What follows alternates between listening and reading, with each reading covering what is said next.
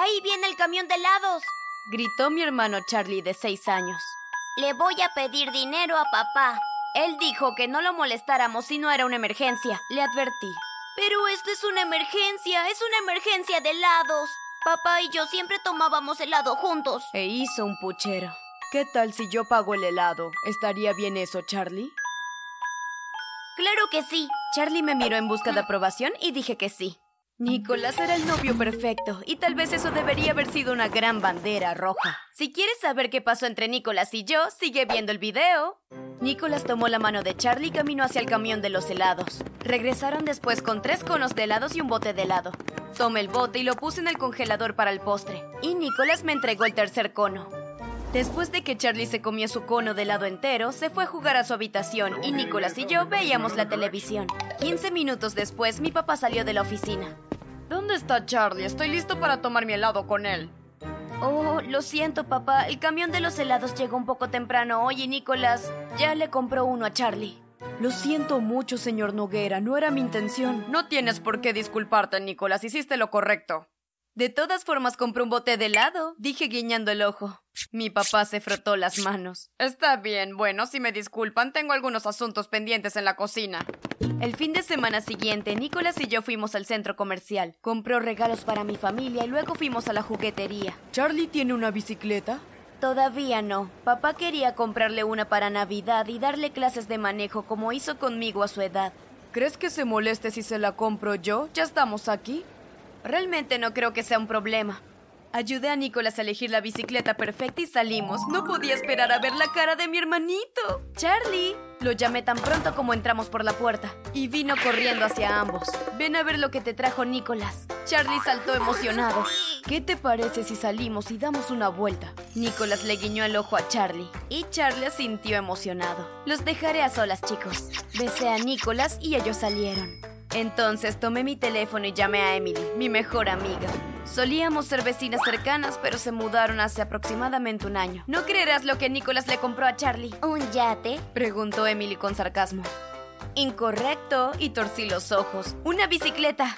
¿Y qué no era ese el regalo que tu papá quería hacerle en Navidad? Sí, pero ¿qué importa? Puede comprar otra cosa. No entiendo por qué siempre que hablo de Nicolás eres negativa. ¿No te agrada? Porque es un tipo espeluznante. Hay algo en el que simplemente no me agrada. Ten cuidado con él, Carmen. Después de hablar con Emily, salí a pasar el rato con Charlie y Nicolás.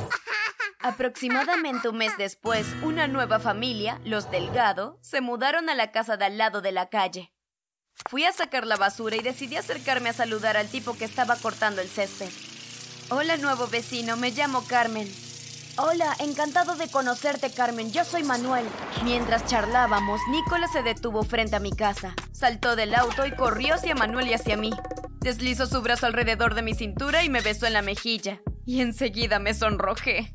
Buenos días, amor. ¿Quién es tu nuevo amigo? Es el vecino nuevo, se llama Manuel. Ambos se dieron la mano firmemente. Juro que te he visto en otro lado, amigo. ¿Nos conocemos? No, supongo que solamente tengo una cara común. Hubo un silencio incómodo antes de despedirme y dirigirme a casa con Nicolás.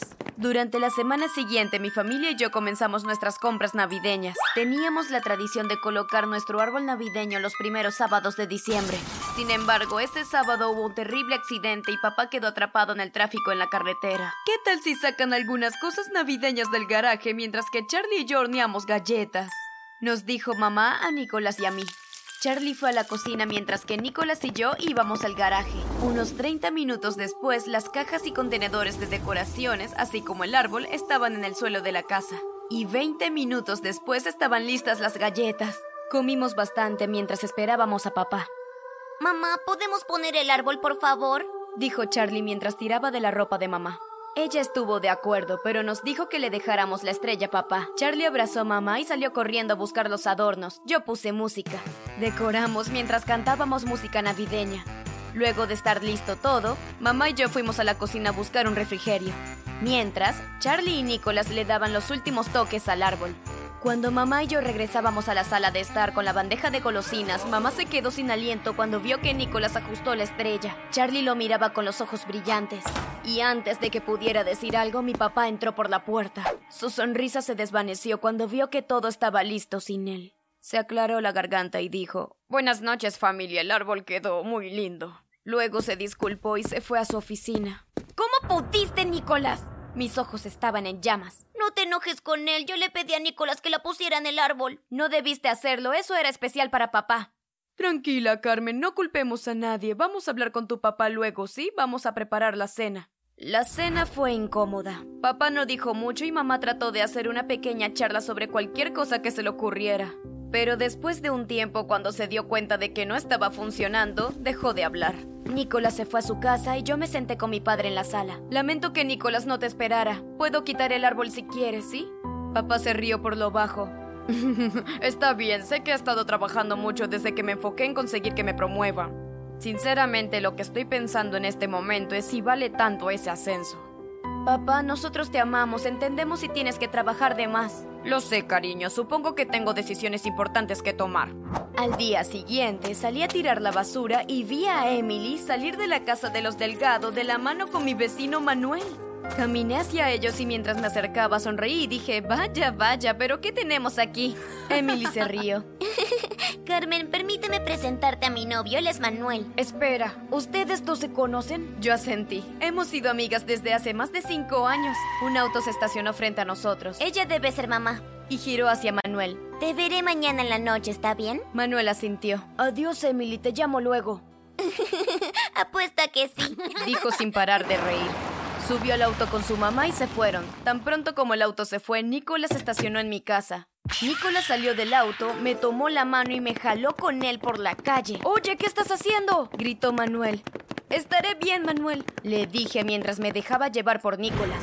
¿Pero qué demonios te pasa? ¿Por qué me llevas de esa manera? Porque no quiero que hables con él. ¿Ah, sí? ¿Es eso? ¿Ahora tratas de controlarme? Creo que es el momento de que te vayas. Esta relación se terminó. Me fui furiosa y entré en mi casa. Un día mi mamá me preguntó si podía buscar a Charlie en la escuela. Estaba a dos cuadras de la casa.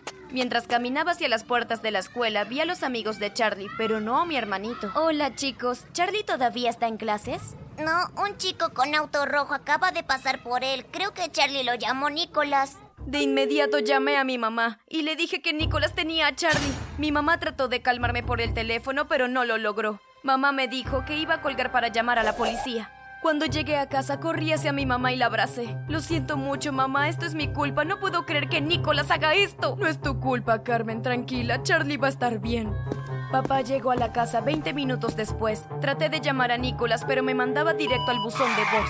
Alrededor de las 6 pm escuchamos un auto estacionarse y la voz de Charlie. Mis padres y yo corrimos a la puerta y la abrimos. Nicolás y Charlie caminaron por el camino de la entrada de la mano. Charlie se veía feliz con unos globos en la mano. Oye, amiguito, ¿todo está bien? ¿Cómo estás? Preguntó papá. Nicolás me llevó al carnaval y la pasamos muy bien. Ok, hijo, ve y lávate las manos para la cena. Luego se giró hacia mamá. Lleva a los niños hacia adentro. Voy a estar afuera un rato, ¿sí? Pero papá, yo... protesté. Papá me miró con mucha severidad y no tuve más remedio que seguir a mi mamá y a mi hermanito. Mientras Charlie contaba su historia, me acerqué a la ventana y los escuché. Papá le dijo a Nicolás que si volvía a poner un pie en nuestra propiedad le pondría una orden de restricción.